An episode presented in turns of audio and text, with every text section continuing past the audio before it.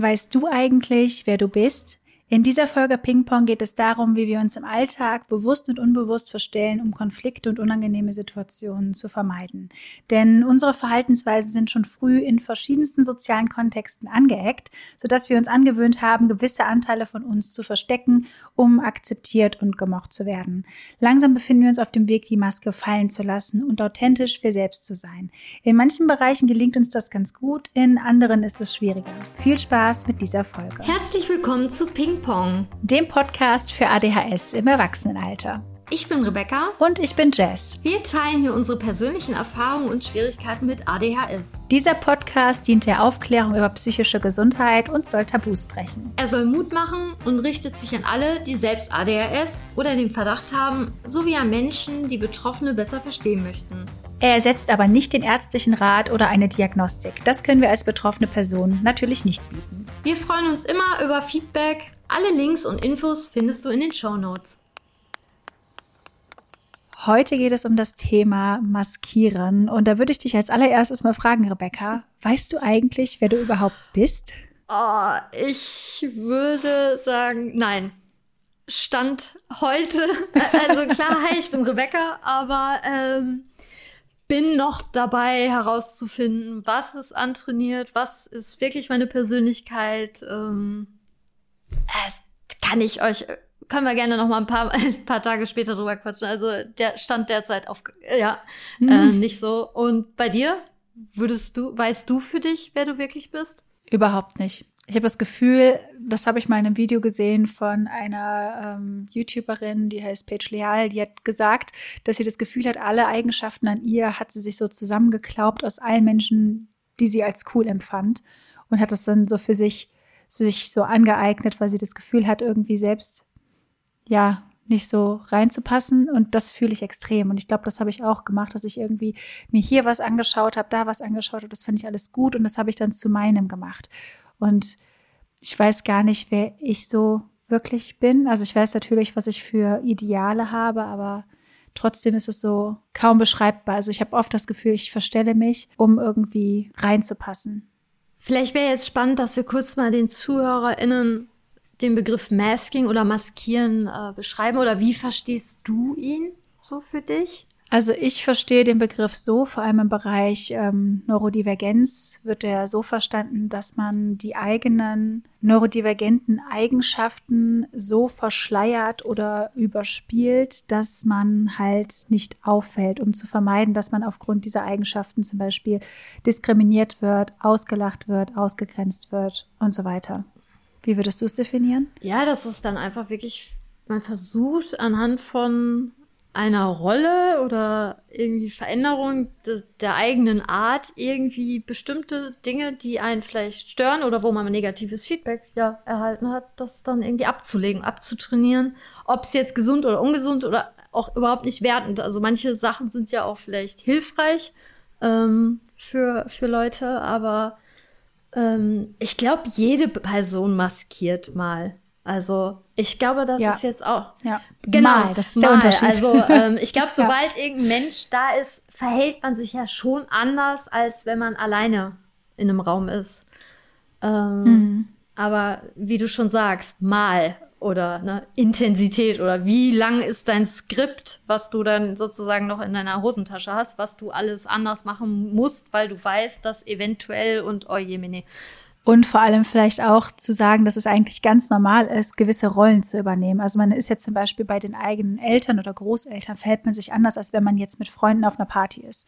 Also jeder hat ja unterschiedliche Rollen. Ja, oder ne, auf der Arbeit. Ja, es wirkt dann ja auch ein bisschen professioneller dann in einem gewissen Kontext, äh, wenn man jetzt auf der Arbeit ist oder halt bei den mhm. Eltern ist man dann vielleicht, ja, möchte man nicht über jedes Thema quatschen und mit, der, ne, mit dir tausche ich mich dann halt über ganz andere Themen wieder aus. Das ist, ja, das ist gang und gäbe. Ich glaube, das machen wir alle ähm, im gewissen Rahmen.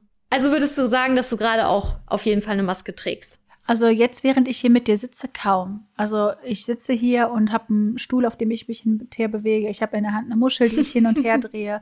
Und ich weiß, hier bin ich halt irgendwie alleine. Also da maskiere ich nicht.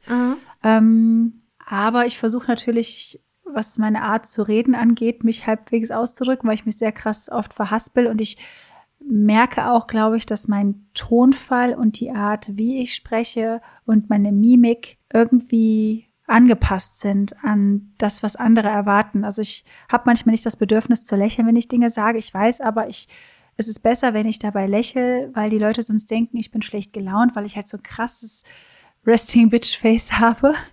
Ähm, deswegen neige ich halt dazu zu lachen in Situationen und manchmal passt das und die Leute denken, ach ja, ist okay, ist sympathisch.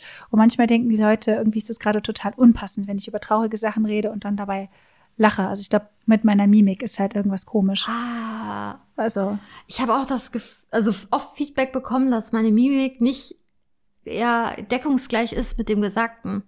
Also dass das nicht matcht irgendwie. Und ähm, habe aber auch mal gelesen, also ich, ich interessiere mich irgendwie voll für Kommunikation, Mimik, Gestik und ähm, habe irgendwo mal aufgeschnappt, wenn man äh, telefoniert, soll man ja dabei lächeln, weil du hörst das. Und ich merke schon, dass ich gerade zumindest auch mein Gesicht extrem äh, ausdrucksstark äh, nutze und auch die Augen aufreiße, wenn ich euch was erzähle und hier mit den Händen rumfuchtel, weil ich irgendwie dann hoffe, dass ihr dann diesen Boost äh, an, an, Lebensfreude irgendwie mitkriegt und hört. Ähm, aber wenn ich jetzt alleine im Raum malen würde, würde ich ja einfach wirklich ähm, ziemlich pissig gucken. Mhm. Obwohl ich Spaß habe, aber ich glaube, wenn wirklich mein entspannter Gesichtsausdruck ist, ähm, dann sieht das eigentlich schon sehr anti-mäßig aus. Ja, voll. Mhm. Sie sitzt auch auf meinen Füßen. Ja, äh, hab Kapuzenhoodie an, Kapuze sogar auf und hab in meiner Hand jetzt dieses Case von meinen äh, Kopfhörern mhm. und drehe das die ganze Zeit. Also da merke ich schon, dass ich viel entspannter bin, weil ich ja einfach hier im Schneidersitz mit euch rumhänge.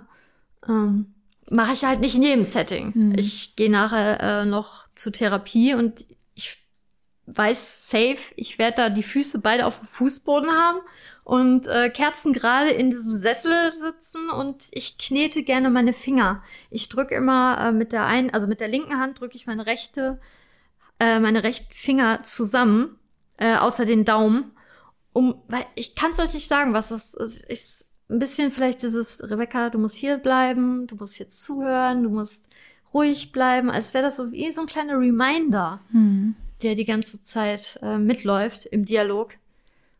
Ähm, aber wenn ich jetzt mit euch quatsche, merke ich, dass ich halt mit meinem Ring spiele und mit meinem Case und meine Finger viel mehr knete, wo ich aber früher Feedback bekommen habe, bist du nervös? Ist alles in Ordnung? Mhm. Ähm, oh, es ist gerade die Muschel runtergefallen. Oh, oh no! Sie ist doch gar nicht so gut. Ja, oder halt sowas. Das ist ja auch, ne, wenn du im Unterricht anfängst, mit irgendwelchen Gegenständen zu spielen, im schlimmsten Fall fällt er runter und du wirst ermahnt oder musst an die Tafel. So. Oder es stört andere. Das muss man ja auch sagen. Dass es bestimmte Sachen gibt, die vielleicht halt irgendwie die anderen dann wieder ablenken. Mhm. Zum Beispiel um. so wippen mit dem Fuß oder so und dann die ganze Bank mit wippt. Oh. Das macht ja, mich aber bei anderen auch wütend. Auch wahnsinnig. Ja, wollte ich gerade sagen. Äh, äh, deswegen kann ich das auch nachvollziehen, dass es bestimmte Sachen gibt, die vielleicht dann ein bisschen, ja, störend sind. Mhm. Aber ich glaube, bei vielen Sachen sind wir auch wieder ein bisschen zu streng. Hm, warst du dir denn eigentlich immer bewusst, dass du maskierst? Oder ist das jetzt irgendwie was ganz Neues, was du entdeckt hast? Boah, also ich habe halt schon oft das Gefühl gehabt, ich bin nicht so wirklich ich selbst oder ich verstecke Teile von mir, weil ich Angst habe, dass die echten Teile von mir irgendwie kritisiert werden. Das habe ich halt vor allem so im Laufe von Beziehungen häufig gemerkt, dass ich halt am Anfang mich krass so den Erwartungen von der anderen Person gebeugt habe und auf einmal dann total interessiert war an den Dingen, an die die Person interessiert war, einfach um halt irgendwie gut anzukommen und gemocht zu werden und mm, habe dann aber mit der Zeit gemerkt, irgendwie bin ich das gar nicht so. Also ich ja, ist schwer zu sagen. Also oftmals ist das innerhalb einer Beziehung, ist mir das dann schon bewusst geworden. Also jetzt verstehe ich das mit der Diagnose, aber auch erst im Nachhinein, dass ich halt irgendwie ein bisschen ernster wurde.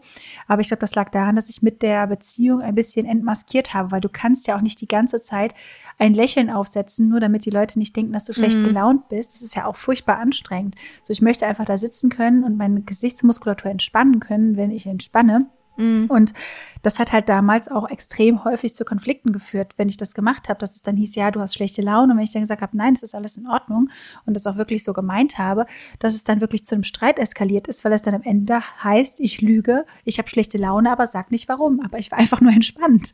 Und äh, das mhm. ist etwas, was mich krass frustriert hat, weswegen ich dann natürlich noch mehr gemaskt habe oder dann halt auch Beziehung beendet habe, weil ich das auch nicht mehr so so ausgehalten habe, dann zusätzlich zu anderen Gründen dann noch. Aber ähm, ja, aber so richtig bewusst, dass das so ein, so ein Mechanismus ist, den ich mache, ist mir das erst so in den letzten, in den letzten Jahren mit der Therapie und dann nochmal mehr mit der Diagnose. Davor ist mir das, glaube ich, nicht bewusst geworden, aber ich wusste halt nie so richtig, wer ich bin. Und das ist heute immer noch so eine Reise für mich. Ja, wie ist das bei dir? Ja, fühle ich voll. Ja, also ich habe es halt gefühlt, aber ich hatte halt auch wieder den, den keinen treffenden Begriff für mein Verhalten. Fand das dann aber auch irgendwie, manchmal war ich dann verunsichert, wenn in Social Media Menschen gesagt haben, boah, Rebecca, du bist so authentisch. Mhm. Und dann immer so, ja, okay, echt, aber ich bin irgendwie in den Videos aufgedrehter, fühle mich damit eigentlich super wohl, bin aber dann manchmal mit einer irgendwie damaligen Freundin unterwegs und merke, dass ich total reserviert bin und irgendwie total auf Kontrolle und alles beobachte und irgendwie ja nicht zu viel zu sein oder zu aufgedreht. Und äh, dann dachte ich so, hey, ich, ich bin in Social Media jetzt authentischer als in Real Life. Das ist ja voll traurig. Was ist mit mir? Also, mhm. das hat mich dann auch total verunsichert. Aber auch so alte Kinderfotos haben mich dann daran bestärkt, so, wenn ich da spät abends habe ich, ihr könnt wirklich die, die Uhr danach stellen, 22 Uhr, auf einmal geht da so ein Boost bei mir nochmal hoch und manchmal tanze ich durch die Wohnung. Ähm, aber nur, wenn ich alleine bin. Wenn mein Partner hier ist, dann mache ich das nicht.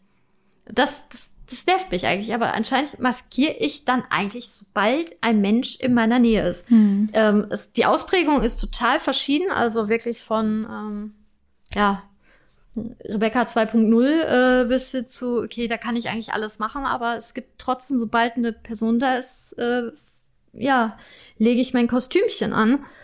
Und fand es sehr spannend, dass ich, äh, ich wurde von einer Kollegin tätowiert, auch ADHSlerin. Und äh, sie meinte, ey Rebecca, sobald du mich anguckst, ziehst du deine Augenbrauen hoch. Ich so heavy. Ja, also sobald ich dich angucke, als wäre das so ein Automatismus bei mir, ziehe ich die Augenbrauen hoch.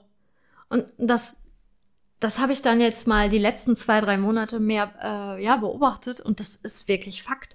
Sobald jemand in den Raum kommt, wenn mein Freund kocht, ich sitze am PC, er kommt rein, zip, guck ihn an, hi.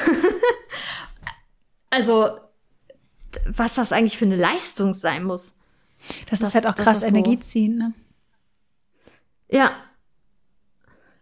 Das wäre ja auch mal, ähm, ich weiß ja nicht, ich, ich denke, du fühlst ähnlich, ähm, dass dieses ganze Maskieren, also wie gesagt, das macht jede Person mal. Stellt euch mal vor, ihr ähm, habt jetzt ein Bewerbungsgespräch und ihr brennt super für diese Stelle und wollt euch von der besten Seite zeigen. Natürlich erzählt man nur tolle Dinge, wie organisiert man ist und das beste Zeitgefühl, alles und äh, zieht sich schick an und man sitzt da sehr bedacht und so und überlegt jeden Satz, wie man ihn sagt, betont und immer schön lächeln.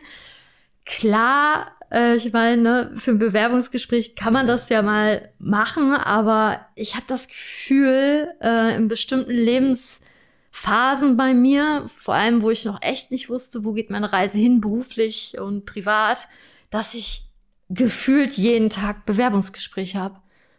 Irgendwie, ähm, ich weiß ja nicht, wieso deine Erfahrung. Also ich habe abends immer so als äh, Gag gesagt, ich guck die Wand an. Weil ich einfach so fährt, also ausgelaugt. Einfach meine Ressourcen waren so auf Null. Und ich konnte es aber nicht zuordnen. Ja, also das, das habe ich auch ganz krass. Also ich merke das halt, je nachdem, und da beobachte ich mich gerade ziemlich stark, weil ich auch gerade dabei bin, neue Menschen kennenzulernen, also so auf freundschaftlicher Ebene und gerne für Dinge, die ich machen möchte, Menschen suche, die da auch Bock drauf haben, dass ich halt mich bewusst nicht verstelle. Und wenn ich halt merke, dass ich nach einem Termin super krass ausgelaugt bin, obwohl das jetzt zum Beispiel in einer ruhigen Umgebung stattgefunden, äh, stattfand, dass ich dann mich halt frage, ob es das Richtige ist. Also wenn ich das Gefühl habe, dass mir Energie durch die Verabredung abhanden kommt in so einem krassen Ausmaß, dann ist es vermutlich der, dem geschuldet, dass ich die ganze Zeit maskiere, also dass ich die ganze Zeit irgendwie einen Teil von mir zurückhalte, nicht ich selbst sein kann oder dann vorgebe, irgendwie was anderes zu sein. Und es ist auch kein automatischer Vorgang. Also es ist nicht so, dass ich denke, okay, ich muss jetzt äh, so und so und so und das und das und das das Beste von mir präsentieren. Aber es ist mehr so, dass ich diese kleinen Dinge zurückhalte. So zum Beispiel die Art, ähm, überall hinzuschauen, um mir einen Eindruck von der Umgebung zu verschaffen, mich auf kleine Details zu fokussieren, weiß ich nicht, beim Spazierengehen mal einen Vogel zu beobachten oder vielleicht einfach mal sehr klischeehaft ADHS, aber das bin ich leider auch.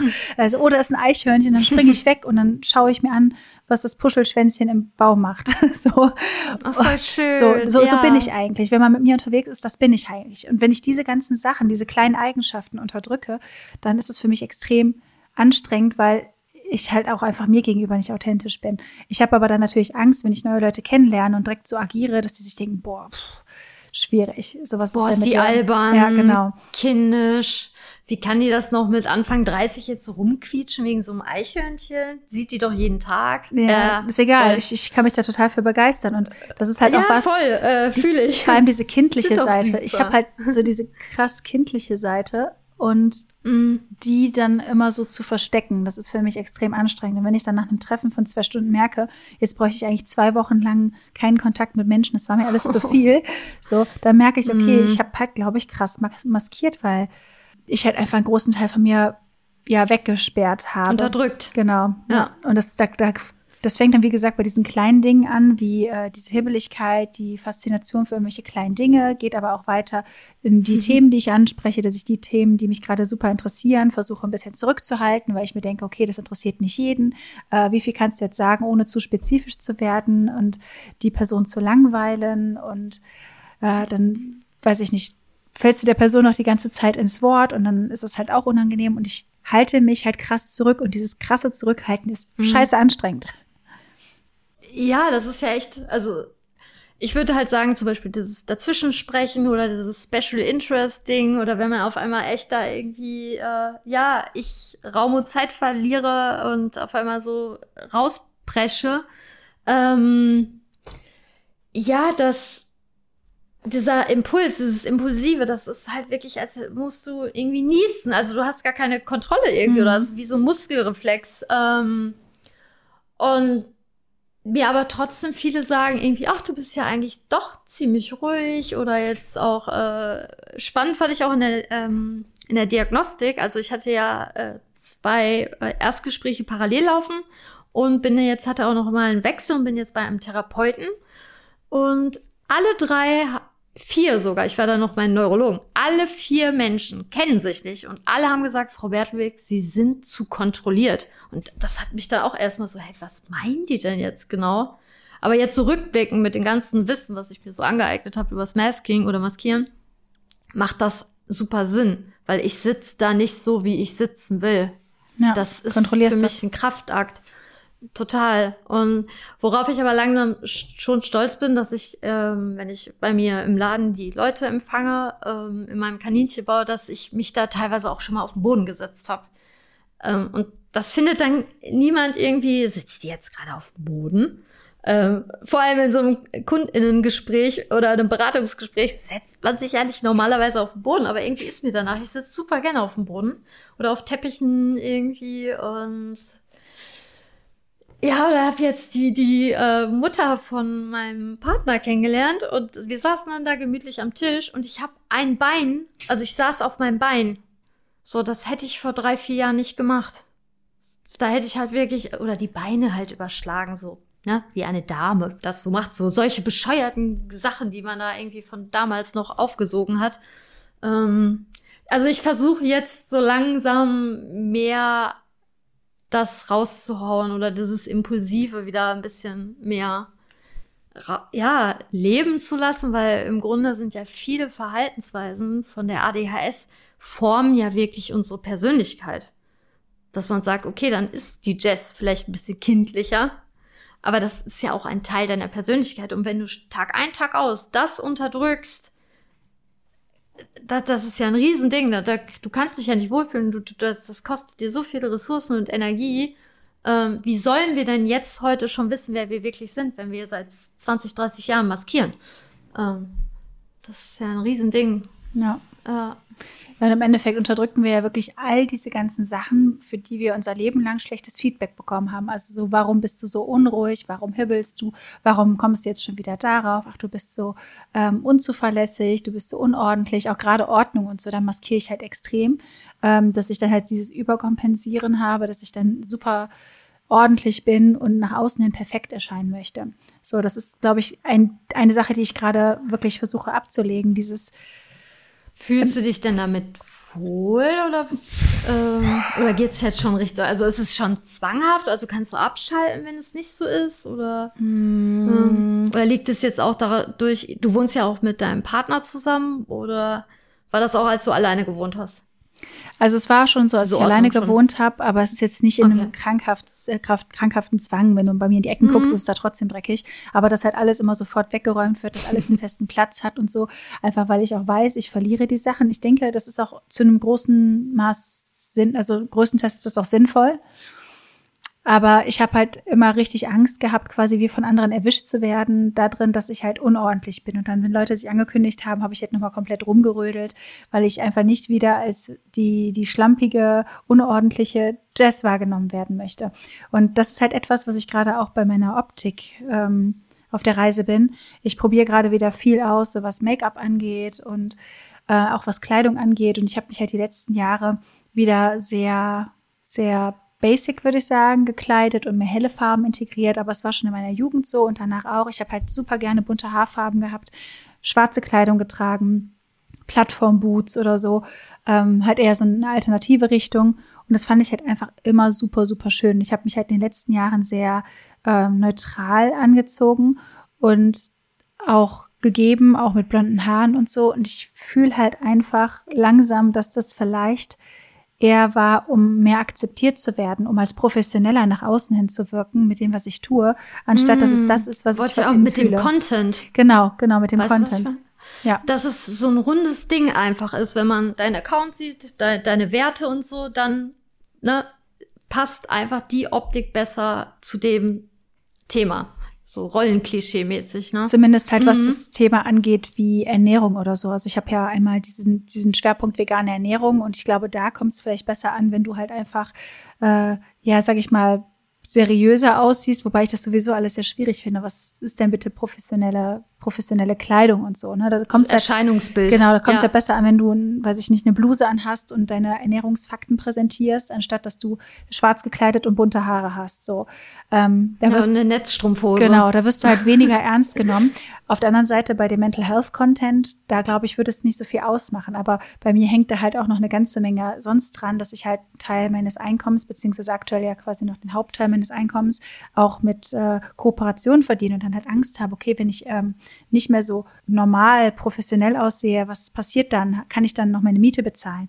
So, und wie läuft das, wenn ich jetzt die Ausbildung, die ich gerade mache, abschließe und dann ähm, ja so aussehe, wie ich mich wohlfühle, werde ich dann noch ernst genommen? Ich weiß, die Gesellschaft ist da so ein bisschen im Umbruch, dass dann auch Leute, die stark tätowiert sind, gepierst sind und so, ähm, Ärztinnen werden, aber es ist halt immer noch eher selten. Und ich habe das Gefühl, es ist immer noch krass stigmatisiert. Mm. Und das ist gerade so eine Reise für mich, dass ich mich frage, okay, wie fühle ich mich mit meinem Körper, mit meinem Aussehen wohl? Wann gucke ich in den Spiegel und denke, ach, das finde ich schön.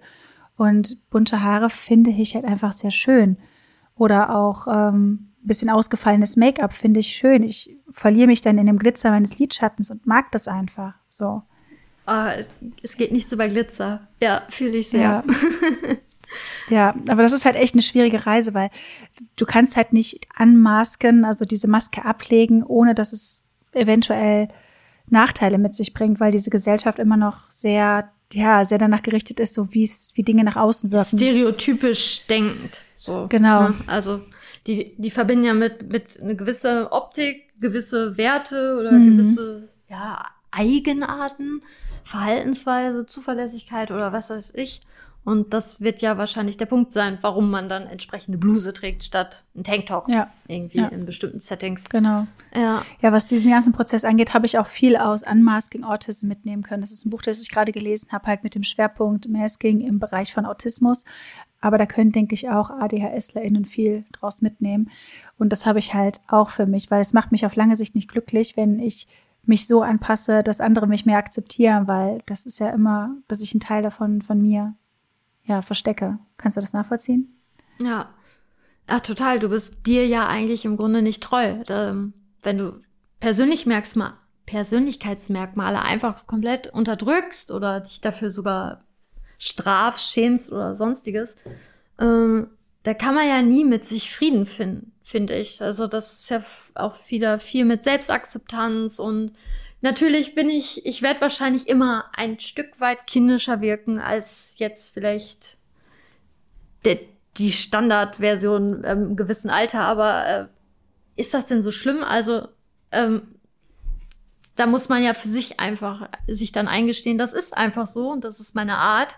Und viele be begrüßen das auch. Die mögen halt meine Lebensfreude oder dass ich dann irgendwie so ein bisschen alberner oder irgendwie, ja, witzige Ideen habe. Ähm, manchmal trifft das auch auf Verwunderung, ähm, wie entspannt ich dann mit manchen Dingen umgehen kann oder wie ich dann rumblödel oder so. Aber ich fühle mich damit eigentlich viel wohler. und das ist ja eigentlich das, das Wichtige, ne? Dass man irgendwie da für sich die perfekte Rolle, Maske oder wie auch immer findet. Ja, und vor allem, dass man eben auch Leute findet, die quasi schätzen, wie man ist und auch vielleicht diese Art, immer mit neuen Interessen um die Ecke zu kommen. Also es ist bei mir auf jeden Fall so, dass ich andauernd ein neues Thema habe, mit dem ich mich beschäftige und mein Freund ist halt wird das nicht langweilig. So, es kommt immer wieder ein neues Thema, mit dem ich ihm voll quatsche. Oh. So, äh, ja, immer was Neues, was ich mir in den Kopf setze. Aktuell ist es Puzzle. Ich liebe Puzzeln und dokumentiere alles über Puzzle. Ich könnte jetzt sehr lange über Puzzle sprechen und über äh, Stoffwechsel, Nährstoff und so, weil ich gerade die Ausbildung zur Ernährungsberaterin mache. Aber äh, ja, das sind halt so Sachen, mit denen kann halt nicht jeder was anfangen. Ja, es gibt ja auch Leute, die finden das dann irgendwie anstrengend oder hä, hattest du nicht letzte Woche noch irgendwie Thema X mhm. auf, dem, auf dem Schirm und wie kommst du jetzt da wieder raus?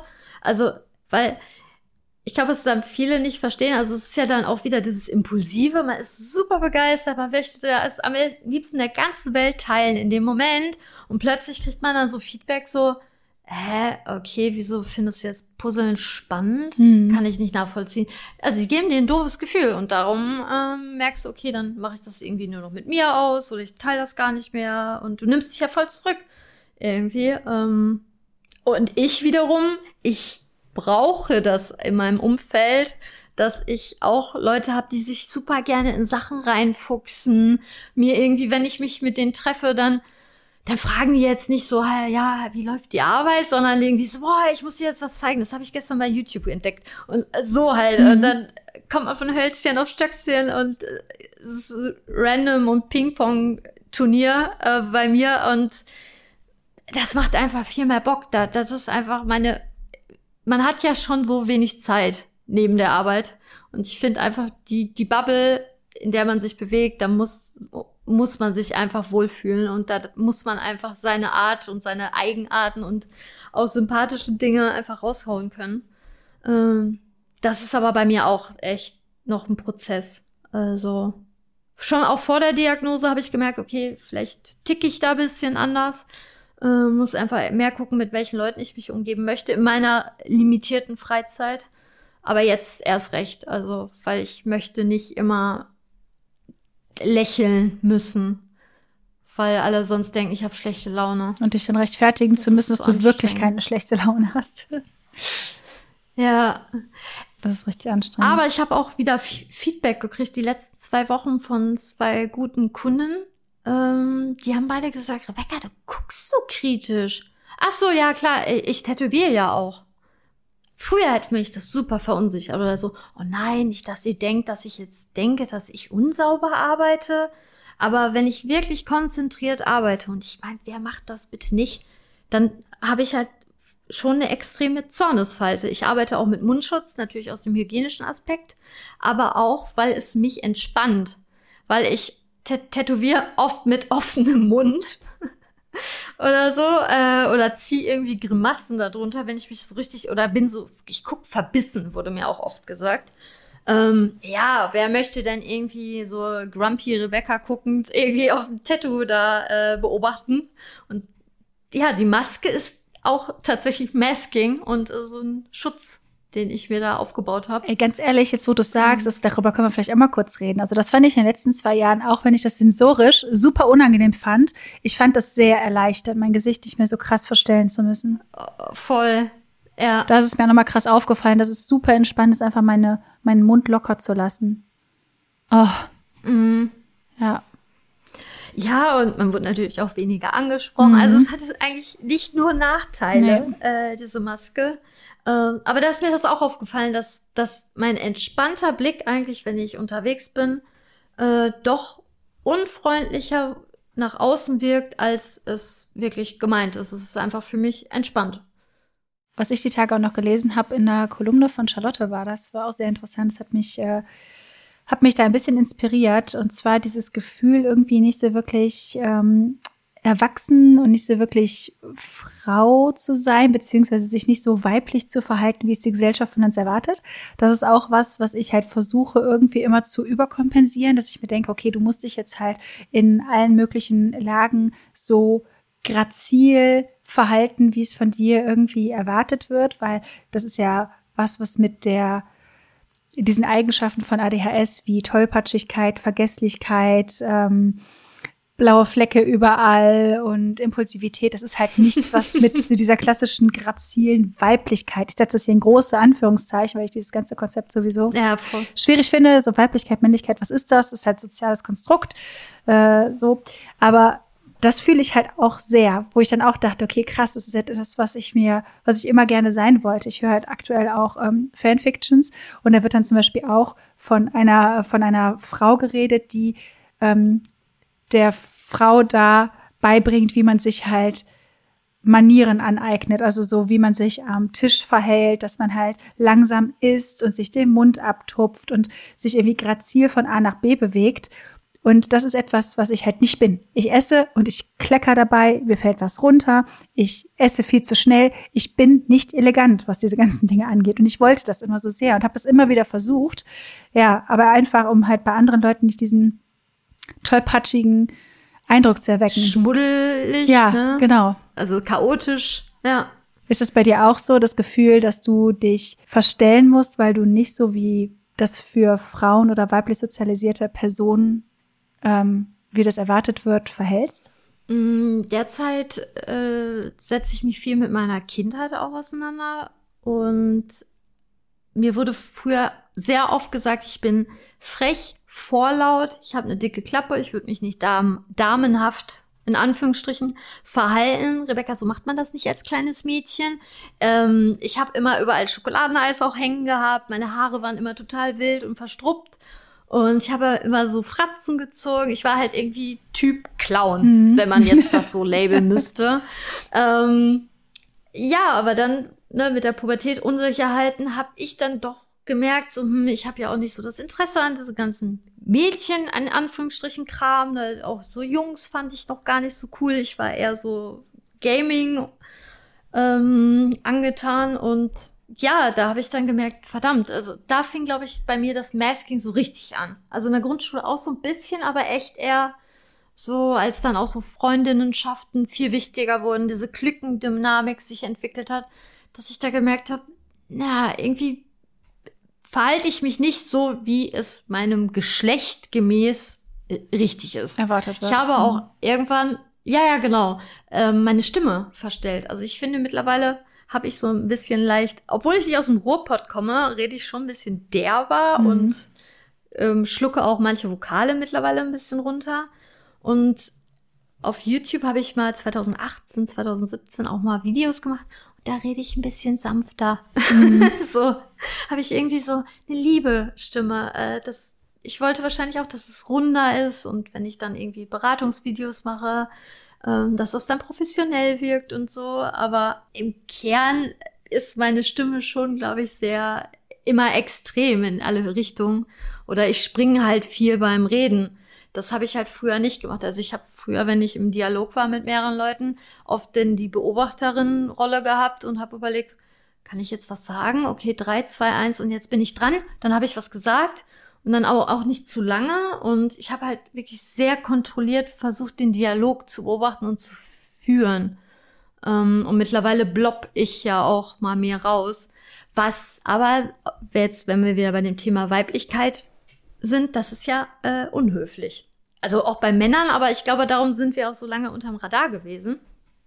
Weil das sind ja Eigenarten. Also wenn jemand immer sehr impulsiv dazwischen quatscht, äh, stört das ja mehr den Unterricht, als wenn man verträumt in der Ecke malt. Ähm, weil mir relativ früh gesagt wurde, ich bin zu frech und zu vorlaut, äh, habe ich das dann geändert. Also ich habe dann echt wie so, so ein Datenblatt gehabt, okay, das legen wir jetzt ab und dann kann ich ja das mal ausprobieren. Also ja. Not macht erfinderisch? Ich weiß es nicht. Also es hat das bei dir quasi schon früh eingesetzt, dass du dir Mechanismen ausgedacht hast, zu maskieren aktiv, damit du halt nicht mehr so auffällst. Ich würde sagen, so in der Grundschule habe ich so das erste Mal da mich mit auseinandergesetzt, ähm, dass ich dann anhand von Feedback irgendwie gemerkt habe, hm, ich störe die anderen, wurde halt gesagt, oder ich störe den Gottesdienst. Ich denke mir auch so, ja gut, kalter Raum, Holzbank. Oh Gott, ja, oh Gott, die Erinnerung. Ähm, ja, äh, Skulpturen überall von Gott. Tod und Verdammnis. Äh, ist jetzt nicht das äh, gemütlichste Setting. Ja, aber dass ich halt immer unruhig sei und die anderen ablenke und so, das wurde mir schon sehr früh im Unterricht gesagt. Äh, ja, und dann habe ich gemerkt, oh, okay, da, da, wie kompensiere ich diese Energie? Habe dann mit Fingernägelkauen angefangen, Stuhlwippeln, das wurde dann auch ermahnt. Dann habe ich irgendwann gemerkt, okay, äh, ich habe auch eine Zeit lang in der Nase gepopelt, wenn ich aufgeregt war. Ja, das ist natürlich jetzt nicht das Schönste, sag ich mal, von, von der Außenwirkung, aber es war dann wahrscheinlich ein Stimming-Mechanismus. Aber ich wusste ja so, okay, man popelt halt nicht in der Nase. Ich habe auch super lange Fläschchen getrunken bis zu meinem sechsten oder siebten Lebensjahr. Das war halt einfach für mich sehr beruhigend. Ähm, und dann waren wir mal auf dem Campingplatz und mein Papa und ich waren am Spülen. Und dann kamen da so Kinder, gleichaltrig. Ähm, die waren dann auch irgendwie so zwischen sechs und acht. Habt ihr ein kleines Kind? Und dann mein Papa, um mich zu schützen, ja, das schläft immer im Wohnwagen. Wir haben noch einen Säugling. Wegen den ja, Flaschen. Und dann habe ich die ja, da habe ich die Flaschen genommen nach dem Spülen, habe die weggeworfen. Oh. Weil ich mich dann so, okay, ich werde jetzt erwachsen, ich will weg von der Flasche, so, weil ich einfach gemerkt habe, okay, das ist nicht meinem Alter entsprechend. Das, das, das, ja, das, ja, das wird auch nochmal zum Schamgefühl wahrscheinlich passen, aber äh, ich habe halt immer, sobald ich Feedback bekommen habe, gemerkt, okay, das ist anscheinend doch nicht in Ordnung. Hm. Und ja. habe mir dann neue Wege gesucht. Ja, ich weiß nicht, weil, wann würdest du sagen, hast du das erste Mal so dein, deine Art hinterfragt? Mein ganzes Leben lang. Also mein ganzes Leben lang hatte ich irgendwie mhm. das Gefühl, irgendwie ist halt was mit mir komisch. Wir haben das ja auch angesprochen in der Folge zum Thema äh, anders, anders sein und anders ticken. Aber jetzt gerade, wo du sagst, auch wenn du Feedback bekommst, hast du es angepasst. Also bei mir war das halt ganz krass so in der Kindheit Richtung Pubertät. Ich habe halt noch mit 13, 14, ja so mit 13 habe ich halt auch noch mit meinen Lego-Prinzessinnen gespielt und mit meinen Barbies gespielt oh, und so. Schön. Und ich hatte halt ja. super viel Spaß daran. Ich war, war eigentlich noch nicht bereit, das aufzugeben und halt in die Pubertät zu kommen und dann langsam erwachsen zu werden. Fühle ich mich heute immer noch nicht, aber äh, das ist eine andere Geschichte. Auf jeden Fall sagte mir damals eine Klassenkameradin, ja, pff, du spielst ja sicherlich auch noch mit Barbies. Und ich halt so, nein, so, und das hat mich so sehr verunsichert, dass ich dann zu Hause meine ganzen Sachen weggepackt habe und also mich geschämt habe. Ja. und dann. Ja, ich habe mich ja. hab halt gelogen mm. und ich wollte natürlich nach außen so wirken, mm. als wäre ich auch langsam irgendwie äh, in der Pubertät und interessiere mich halt so für diese Dinge. Und dann habe ich irgendwie zwanghaft auch so Crushes gesucht, so in der, in der Klasse und in der Voll, Stufe. Ja. So, das drehte ah, sich alles. Um mitreden zu können. Genau, das drehte, drehte sich alles darum, ja. auf wen stehe ich denn jetzt gerade. Auch wenn ich niemanden so wirklich gut fand oder dann nur teilweise, war ich halt äh, dann immer so auf der Suche, ja, wen könnte ich denn gerade gut finden? So, als wenn das irgendwas ist, was man machen müsste. Eine Lebensaufgabe. Ja, genau. So. Hatte ich das Gefühl. Ja. Ah, ach, cool. Also äh, nicht, also nicht cool, aber äh, fühle ich total. Ja. Ähm, also ich weiß nicht, das, da habe ich mich halt so verstellt, weil ich halt bei anderen gemerkt habe, okay, die machen das so und so und das Gefühl hat, okay, ich muss das auch so machen. Und auch hier wieder zu einem gewissen Maß ist das normal, denke ich, vor allem in der Kindheit und Jugend, das prägt halt extrem. Aber ich glaube nicht in diesem krassen Ausmaß, dass du das Gefühl hast, du weißt überhaupt nicht, wer du bist, weil du dich überall immer verstellen musst. Ja. Ja, ich meine, Pubertät ist ja schon so eine Findungsphase. Wer bin ich? Was will ich? Da bin ich Leben? immer noch. Und dann kommt da ja noch eine, ja, eine dicke Portion Hormonchaos. Ne? Und ja. Hormone und ADHS-Symptomatiken fände ich auch mal spannend. Das können wir mhm. im Hinterkopf behalten. Ähm, aber das hat das Ganze natürlich alles befeuert noch. Ne? Also ich würde echt sagen, am meisten am struggeln, weil ich wirklich da Pubertät, ähm, habe auch verschiedene Klicken ausprobiert, ähm, verschiedene Szenen, ähm, Musikrichtungen und so. Also, ist natürlich auch schön, ne? ich bin ja vielseitig interessiert, aber ich habe mich überall nicht so richtig wohlgefühlt. Also irgendwie dachte ich immer, wieso mögen die mich teilweise so sehr, aber irgendwie habe ich das Gefühl, ich bin voll fake. Oh ja. Also ja. ich aber wie, du kannst ja nicht, also jetzt nehmen wir mal an, äh, ich lerne dich kennen und ich habe das Gefühl, ich bin super der Fake. Ich kann ja nicht dann dich ansprechen und sagen, irgendwie habe ich das Gefühl, ich fake bei dir. Also äh, du kannst dich ja auch mit niemandem austauschen. Dann hast du noch nicht mal diesen Begriff des Maskings. Also ich, ich war wirklich hilflos und allein, obwohl ich ja in der Clique war. Ähm, und habe mich dann aber auch wiederum schlecht gefühlt dadurch. Ja. Macht das Sinn? Ja, ich verstehe, was du meinst. Was da sicherlich auch noch ähm, da hinzukommt, ist so dieses Gefühl, wenn ich jetzt so bin, wie ich bin, dann werde ich zurückgewiesen und dann halt auch noch Angst davor mm. zu haben, zurückgewiesen zu werden. Das kommt ja noch mit dazu. Und ich glaube, das befeuert diesen ganzen Vorgang vom Masking noch mehr, dass man halt so oft in seinem Leben schon zurückgewiesen wurde, dass man das auf jeden Fall vermeiden möchte, für seine Eigenarten zurückgewiesen zu werden und dann deswegen faked. Voll, ja. Vor allem habe ich sehr viel gefaked, was so Interessen anbelangt. Mhm. Ähm, vor allem in der Teenie-Zeit, also war zumindest so in meiner Bubble, dass da ja auch viel ähm, so Gesellschaftsspieleabende, ähm, Rudel gucken oder wie man das nennt, auf dem Beamer und dann guckt man irgendwelche Filme. Ähm, das gibt mir gar nicht so viel. Bis heute nicht. Ich hab's versucht. Also ich, also wenn man mir eins nachsagen kann, dass ich sehr viel ausprobiert habe. so an äh, ja, Events und allem. Und irgendwie habe ich mich immer danach schlecht gefühlt, weil ich gedacht habe, wieso fühlen die alle diese Begeisterung? Ich will das auch können. Mhm. Ich will auch einfach dazugehören. Und ich bin ähm, einfach nur K.O. Dann ging meine Reise. Ja, und meine Reise ging dann irgendwie weiter, ne? Würdest du denn sagen, in der Beziehung ist das noch ein großes Thema oder hat sich das irgendwie verändert jetzt so bei euch? Ah, ja, ich würde schon sagen, dass das noch ein großes Thema ist, vor allem dieses Missinterpretieren von schlechte Laune. Das ist, glaube ich, glaube ich, so ein Thema, weil bei mir vieles gleich aussieht, glaube ich. Ob ich schlechte Laune habe, sieht gleich aus wie wenn ich neutral bin, sieht gleich aus wie wenn ich konzentriert bin, sieht gleich aus wie ich bin komplett erschöpft. Also das ist, glaube ich, schwierig manchmal. Und, okay. ähm, mhm. und was mir halt auffällt, ist manchmal die Art, wie ich spreche, ist, glaube ich, manchmal so ein bisschen flach so.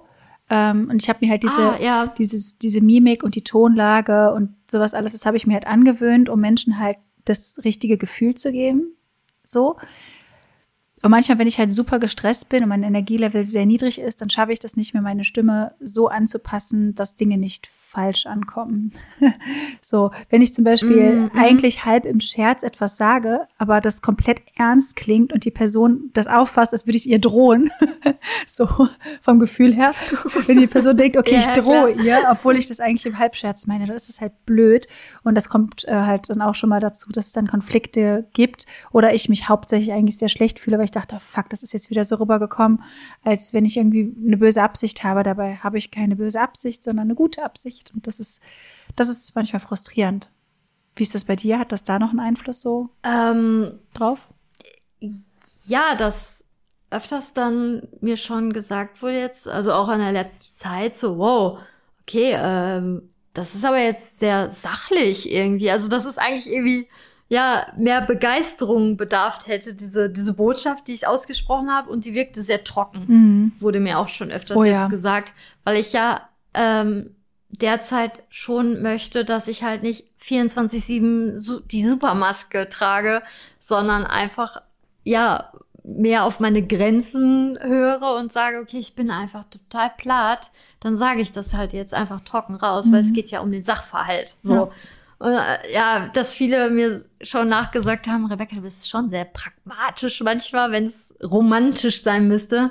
Ja, ich nenne mich auch irgendwie den Romantik-Crasher, aber ähm, das ist, ja, das, das muss man halt dann irgendwie mögen, aber ich, ich will ja auch nicht immer ständig faken, ne?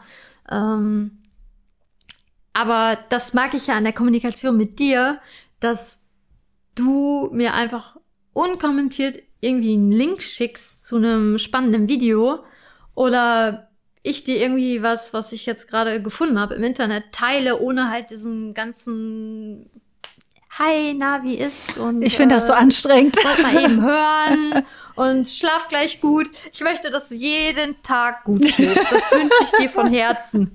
Weißt du, das, das verstehe ich einfach nicht. Also klar, wenn man jetzt ein langes Telefonat hat und dann sind wir fertig, dann würde ich die einfach auflegen. Da würde ich auch schon sagen, ja. Äh, Tschüss. Gleich schön. Ja, ja, schönen Tag noch. schönen Tag euch. Aber so im Grunde halt äh, müssen wir jetzt nicht da so einen siebenzeiligen Einstieg haben, um eine Information auszutauschen. Da würde ich gerne auch was ähm. einfügen zu dem Thema. Es fällt mir jetzt gerade ein, hast du mich jetzt darauf aufmerksam gemacht. Maskieren beim ja. Schreiben. Also wenn ich mit anderen, Leute, äh, anderen wow, Leuten ja. schreibe, dann maskiere ich ganz krass. Ähm, und du machst das auch, das ist mir bei dir auf jeden Fall aufgefallen. Ähm, ja. So, ähm, ich mache das halt, dass ich halt einer Person antworte und ich antworte dann quasi auf den Aspekt, auf den es in der Nachricht geht. Ich ignoriere dann ein, wie geht es dir? Ich ignoriere ein, bei mir ist gerade das und das. Äh, also wenn das quasi keine Relevanz hat, dann ignoriere ich das und ich schreibe da quasi die Nachricht und dann merke ich im Nachhinein, ach ja, stimmt, da war ja was. Die Leute erwarten ja auch noch, dass du sagst, wie es dir geht. Die Leute erwarten noch, dass du das und das sagst, weil sonst ist das unhöflich und so sachlich, weil ich komme halt direkt zum Punkt. So. Ähm, genauso ist das, wenn ich mich bei anderen Leuten melde, dann bin ich da auch sehr sachlich und frage halt direkt, was ich wissen möchte oder teile das, was ich teilen möchte. Und wenn andere Leute von mir was wollen, dann wünsche ich mir auch, dass sie mir genau sagen, was sie von mir wollen, damit ich ihnen das geben kann. So. Mhm. Und deswegen. Ja, und es nicht zu Missverständnissen kommt. Genau, genau. Aber ich habe halt das Fall, ne? Gefühl, ne? ich muss immer alles ausschmücken, weil ich dazu neige, sehr sachlich Sachen zu antworten. Wenn die Person mir eine Frage stellt, äh, und ansonsten alles so drumherum Gerede ist, dann ignoriere ich in der Regel das drumherum Gerede und antworte nur. Aber das kommt bei vielen unhöflich rüber. So. You know I mean? Ja, voll. Äh, ich habe dich ja vor kurzem noch was äh, gefragt wegen der Darmflora und dann wollte ich jetzt auch nicht so einen langen Einleitungssatz, weil ich dann dachte, ah, vielleicht lernt sie ja und alles und eigentlich möchte ich ja nur vielleicht die Kerninfo, aber ich dann trotzdem schon wieder in meinem Kopf so blockiert war und dachte, oh nein, irgendwie, ich will ja auch da nicht, wenn ich jetzt nicht schreibe, hi, na, ich hoffe, die Woche war gut bei dir. Ist, wenn ich halt ich mach das nicht bei mir, lass es das. Lass es einfach. Das ist, ich brauche das ja, nicht. Ja, es ist ein Prozess. ähm, äh, aber wenn ich diese Blumen, die da nicht mit durchreiche, dass ich dann irgendwann Angst habe, ja toll, jetzt geiert Rebecca schon wieder mein Wissen. Mhm. Äh, also mhm. statt mal selber zu googeln, ich bin noch nicht ihre Google-Maschine. Ähm, das ist, glaube ich, halt, warum man das dann noch mal so ausschmückt oft. Aber weil man ja nicht will, dass ja. Ich glaube, das Problem ist, äh, dass viele Leute das denken, dass so man das Kniege. braucht. Bei mir ist das genau das Gegenteil. Mhm. Bei mir stresst, also die Nachrichten, die ich eher nicht beantworte, sind die, die darum geht, hey, was ist bei dir in letzter Zeit los gewesen? Wie geht es dir? Was ist bei dir so? Äh, erzähl doch mal. Darauf antworte ich meistens nicht. Wenn die Person mir sagt so, hey, äh, ich habe eine spezifische Frage, hey, wie war das bei dir und da und da, dann ist die Wahrscheinlichkeit groß, dass ich in der innerhalb der nächsten halben Stunde antworte. So, wenn es konkret auf dem Punkt ist, fällt mir das viel einfacher als dieses ganze Smalltalk hin und her Gerede. Also da brauchst du dich bei mir überhaupt nicht schlecht fühlen. Ich lache meistens eher, wenn du mir irgendwas schreibst und dann auch irgendwie dazu schreibst so, übrigens cooler Beitrag. Und ich denke mir so, mm. Weil ich das Gefühl habe. Weil ich das Gefühl habe, du hast das halt nur. Dass das, mir das so eingefallen ist, ne? Ja, dass, dass ich das Gefühl habe, du hast das nur gemacht, damit du mir das Gefühl gibst, dass du auf mich eingehst. Das brauchst du aber nicht. So, wenn du äh, irgendwas ja. gut findest, dann kannst du mir das schreiben. Wenn dich irgendwas beschäftigt, schreib mir das. Aber du brauchst es like nicht ausschmücken. Es. Ja, genau, du brauchst es nicht ausschmücken. Ja. So. Ja. Ja. Ich finde das aber jetzt äh, spannend, wenn ich äh, Kontakt habe mit meiner Mutter, dass sie jedes Mal, wenn ich mit ihr schreibe, schreibt jedes Mal, grüß deinen Freund. Und wir schreiben manchmal täglich. Und ich denke mir so, Mama, ich kann doch jetzt nicht jeden Tag den grüßen. also, weißt du, so, ich richte das gar nicht mehr aus. So, Diese weil, Floskel. Weil, weil er sicher, ja, und die ist da halt sehr, sehr drauf bedacht. Und das habe ich natürlich dann auch extrem vorgelebt bekommen und habe mir das da wahrscheinlich so, ja, wieder in so mein Handtäschchen gepackt mit Dinge, die man da halt so macht, weil es einfach blumiger ist dann. äh, aber es ist super anstrengend, weil man es ja immer wieder abrufen muss, weil manche Sachen macht man ja auch, weil man da, also obwohl man da gar nicht so hintersteht. ähm, oder es unnötig findet. Ähm, ja, aber das ist gut zu wissen. Ja, bei mir brauchst du es nicht machen. In welchen Kontexten würdest du denn sagen, maskierst du immer noch krass? Und in welchen Kontexten fällt dir das leichter zu entmaskieren? Ich glaube, in den Situationen, wo ich erwachsen sein muss, zum Beispiel ähm, ein Treffen mit einem Bankberater ähm, oder wenn es darum geht, irgendwie einen Mietvertrag zu unterschreiben, halt so businessmäßig oder okay, ich bin jetzt 33 Jahre alt, äh, entsprechend muss ich halt auch äh, ja eine gewisse Außenwirkung haben. Oder als ich jetzt hier neu eingezogen bin in der Wohnung, okay, vor zwei Jahren, das zum Thema Zeitgefühl, ähm, äh, ja, dann habe ich dann so die, die Nachbarschaft kennengelernt und die sind halt alle ein bisschen älter als ich oder manche auch gleich alt, aber die wirkten irgendwie nach außen hin für mich in meiner Wahrnehmung irgendwie dann ihrem Alter gemäß passender. Und dann dachte ich so, oh nee, ich sei jetzt wieder die aufgedrehte äh, mit den bunten Haaren und so, äh, die eigentlich nicht still sitzen kann gerade. Ja, und Situationen, wo ich sagen würde, dass ich da viel weniger maskiere, ist mittlerweile äh, in meinen Insta-Stories. Da haue ich manchmal äh, meine Gedanken einfach raus. Oft denke ich noch im Nachhinein, oh, was hast du da denn jetzt schon wieder geteilt? Nein, du lässt es. Rebecca, es ist eine Übung. Und ähm, beim Tätowieren halt bedingt. Also klar, ich bin ja immer noch die Rolle der Tätowiererin. Ähm, aber einfach, ich bin ein bisschen verpeilter, ich suche manchmal meinen Schlüssel, ich frage manchmal die Leute, hast du mein Handy gesehen? Ähm, was ich ja sonst, wenn ich jetzt zum Beispiel bei den äh, beim Bankberater bin, würde ich ja nicht sagen, haben Sie gerade mein Handy gesehen? Mhm. Ähm, da möchte man ja nicht verpeilt wirken, weil man möchte gerade ein Geschäftskonto eröffnen und äh, professionell wirken. Ähm, auf der Arbeit ist es auf jeden Fall viel, viel entspannter geworden, vor allem seitdem ich den Laden alleine führe. Ähm, da habe ich ja auch gemerkt, dass ich äh, kennst ja selber, ne, wenn man da irgendwie in einem Team ist und dann quatscht man draußen, dann musst du halt wieder fragen, na, wie ist? Auch wenn ich die mochte, aber irgendwie, ich will ja tätowieren. Ja. Nervt mich jetzt nicht. Ja. Also ich, wurde mir auch oft gesagt, dass ich da ein bisschen ruppig bin. Ähm, ja, und wirklich so meine fünf Herzmenschen, wo ich echt äh, so sein kann, wie ich hoffentlich bin. Ähm, da maskiere ich auch weniger. Es hat viel mit Wohlfühlen zu tun und was ich denke, was die Gesellschaft in dem Moment von einer Rolle erwartet. Ist total variabel. Wo würdest du sagen, maskierst du extrem oder gar bis kaum? Also ich würde sagen, extrem maskiere ich auch, wie du schon gesagt hast, so in professionellen ähm, Bereichen. Auch zum Beispiel bei ÄrztInnen und so habe ich das Gefühl, du wirst halt sowieso selten ernst genommen und wenn du dann noch da rumwibbelst und einen Monolog hältst über alles, dann wirst du noch weniger ernst genommen. Also bereite ich mir da im Vorfeld schon alles vor, um das zu verhindern. Also in solchen Kontexten aber auch teilweise in familiären Bereichen, wo ich weiß, dass das einfach nicht verstanden wird da maskiere ich halt auch krass. Äh, Familie habe ich auch voll vergessen. Genau. Ja, voll. Ja, vor allem sage ich jetzt mal so die ältere Generation, die jetzt diese ganzen Floskeln und so, wo das einfach Standard ist, da mache ich dann halt einfach mit, weil ich mir denke, ach komm, ist okay. So. Ähm, aber bei anderen Familienmitgliedern ist es so, dass ich das nicht mehr wirklich mache, weil die das alles irgendwie nachvollziehen können. Ähm, wo ich weniger maskiere, ist teilweise auf Social Media, also in so einem Vlog oder so, glaube ich, maskiere ich nicht so krass. Ich maskiere aber meine Mimik immer noch stark, merke ich. Also ich merke das vor allem bei den Stories, die ich so teile, dass ich halt in der Regel lächle, wenn ich zum Beispiel sage, hey, guten Morgen, obwohl ähm, mein neutraler Ausdruck halt kein Lächeln beinhaltet. Aber ich habe so oft die Rückmeldung bekommen von Leuten auch schon, die mich irgendwie im Real Life irgendwo gesehen haben und dann gesagt haben, oh, du siehst super arrogant aus und so, nur weil ich ein entspanntes Gesicht hatte, dass mich das so sehr geprägt hat, dass ich mich das kaum traue, obwohl ich das vielleicht einfach mal machen sollte und dann darunter schreiben, hey, so kann auch ein entspanntes, gut gelauntes Gesicht aussehen, dass man das so ein bisschen entstigmatisiert, dass man immer lächeln muss. So, äh, das merke ich halt manchmal. Ja, Ansonsten glaube ich, dass das Masking in den Freundschaften, die ich so habe, besser wird, denke ich, ja.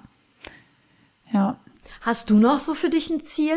So Masking-mäßig? Ja, also diesen Weg weiterzugehen, auch dieses optische Masking abzulegen, mehr ich selbst zu sein, äh, Freundschaften zu knüpfen mit Leuten, die, bei denen ich das nicht mehr machen muss, einfach um auch meinen Energiehaushalt zu schützen. Das sind so hauptsächlich meine Ziele, was das angeht. Ja. Und was würdest du so fazitmäßig zum Thema Maskieren sagen? Würdest du den ZuhörerInnen irgendwas mit auf den Weg geben, falls sie sich jetzt selber auch ertappt haben, dass sie oft maskieren? Allein schon der Begriff ertappt äh, mhm. klingt ja schon wieder so ein bisschen strafend, ähm, dass man da einfach es ist ja erstmal gut, dass man das für sich erstmal begriffen hat und gemerkt hat, okay, vielleicht äh, bin ich da doch ein bisschen zu sehr das, was man denkt, zu sein zu müssen, falls das gerade Sinn ergibt. Aber dass man im Kern verbringt man ja die meiste Zeit mit sich selber. Ich bin halt 24-7 mit mir zusammen und ich will mir gefallen und ich möchte für mich einstehen und dass man einfach wirklich mal in sich geht und guckt, vielleicht sind manche Beziehungen nicht so gut oder so passend zu ein oder ähm, oder der Job oder vielleicht einfach die Konstellation, wie der Job aufbereitet ist. Ist man Homeoffice oder ist man jetzt irgendwie vor einer großen Klasse und unterrichtet? Also, dass man einfach wirklich in sich geht, was will ich? Und nicht meine Mutter oder irgendwelche vermeintlichen gesellschaftlichen Richtlinien. Ähm, ja, und ich glaube, dann ist das ein langer Prozess. Also ich glaube, da sollte man auch ein bisschen entspannt dran gehen. Man kann nicht erwarten, dass nach meine 25, 30-jährige Maske innerhalb von drei Minuten weg ist. Also das macht ja auch nur Stress. Und hast, hast du noch was zu ergänzen? Ja, und vielleicht, dass man sich bewusst macht, dass diese Dinge, die man an sich selbst maskiert, im Endeffekt in den seltensten Fällen, glaube ich, irgendwelchen Menschen Schaden zufügt. So, auch wenn ihr dann vielleicht das Gefühl habt, ihr seid irgendwie unhöflich oder so. Ich glaube, die wenigsten von uns verhalten sich wirklich so, dass sie andere Leute aktiv verletzen oder denen irgendwas Schlechtes wollen. Und dieses gesellschaftliche, diese ganzen Floskeln und so, wenn man die weglässt, es passiert, glaube ich, nichts Schlimmes, weil du bist trotzdem kein schlechter Mensch dadurch. Ich glaube, das ist etwas, was ich mir äh, immer wieder bewusst machen sollte und dann auch offen in die Kommunikation gehen sollte. Weil wenn die Leute, mit denen ihr viel Kontakt habt, ähm, zum Beispiel wissen, hey, du legst da nicht so viel Wert drauf, das hat aber keine persönlichen, ähm, keine persönliche Relevanz oder irgendwie meint was Böses, dann kann das, glaube ich, auch schon helfen, also sich von diesem Gesellschaftlichen ein bisschen frei zu machen. Ja. Weil ich habe nämlich in der Therapie gelernt, dass man einfach sich fragen soll, was ist das Schlimmste, was passieren kann? Und dann für sich dann entscheidet. Ja. Ja. Und vielleicht dann auch damit okay ist, wenn manche Leute nicht so mit dir klarkommen, wie du wirklich bist. Aber dann ist das ja auch kein Pluspunkt für dich, wenn jemand nur Energie zieht, dadurch, dass du dich verstellen musst und dich nicht so akzeptiert, wie du bist. Ähm, dann ist es vielleicht auch nicht die richtige Person. Das ist immer sehr einfach gesagt, das ist ein langer Prozess, das weiß ich, aber das vielleicht so ein bisschen im Hinterkopf zu behalten. Ja, das waren schöne Worte. ja, ich denke, ich hoffe, dass äh, da wieder ein bisschen was mit dabei war. Und dann würde ich mich für diese Folge verabschieden. Ja, verabschieden, ja klar. Sch schönen Tag euch allen. ich bin echt durch. Ciao. Tschüss.